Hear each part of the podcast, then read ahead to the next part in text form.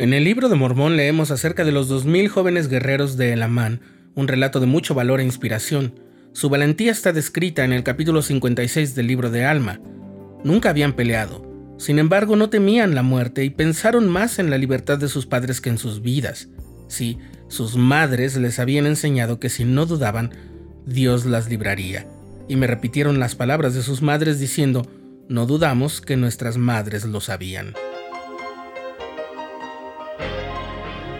Estás escuchando el programa diario, presentado por el canal de los santos de la Iglesia de Jesucristo de los Santos de los Últimos Días.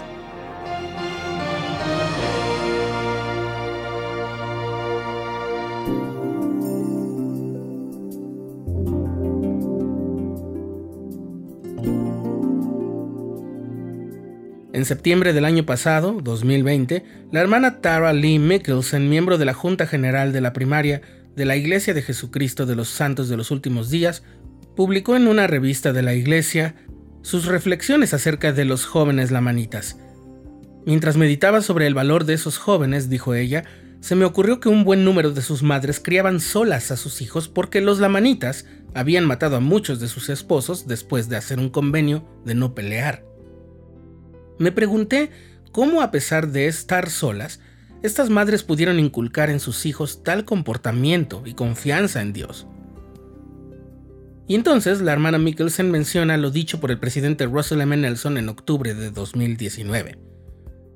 Los cielos están tan abiertos para las mujeres que están investidas con el poder de Dios que fluye de sus convenios del sacerdocio, como lo están para hombres que poseen el sacerdocio. Cuando la hermana Mikkelsen era niña, su madre pasó por más de un divorcio, y por lo tanto hubo momentos en los que no había un poseedor del sacerdocio en su hogar. Pero a pesar de sus desafíos, su madre se tomó en serio la responsabilidad de enseñarnos el Evangelio a mí y a mis hermanos, dice ella. Creo que mi madre se aferró a sus convenios y recurrió al poder del sacerdocio para guiarnos y enseñarnos a mí y a mis hermanos, a pesar de que en ocasiones era madre soltera lo cual está en consonancia con lo dicho por el presidente Nelson a las mujeres.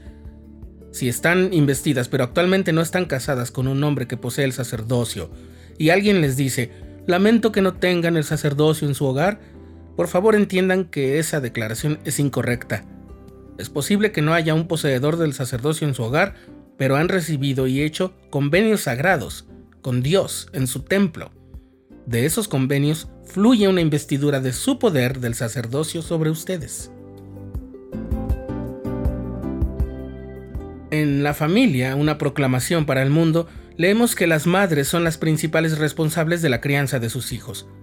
La hermana Mikkelsen dijo, No creo que el Señor otorgue una responsabilidad tan importante a las mujeres sin proporcionarles acceso al poder del sacerdocio para dirigir esta importante obra.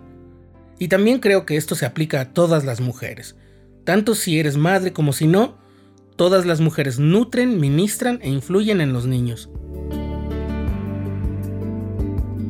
La hermana Joy D. Jones, presidenta general de la primaria, dijo en la conferencia general de abril de 2020 lo siguiente.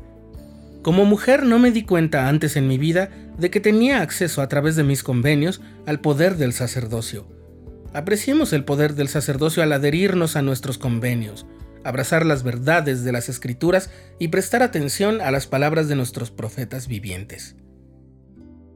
Finalmente, la hermana Mikkelsen declaró, en los últimos años he comenzado a comprender mejor el poder del sacerdocio y mi propio acceso a su influencia que cambia vidas.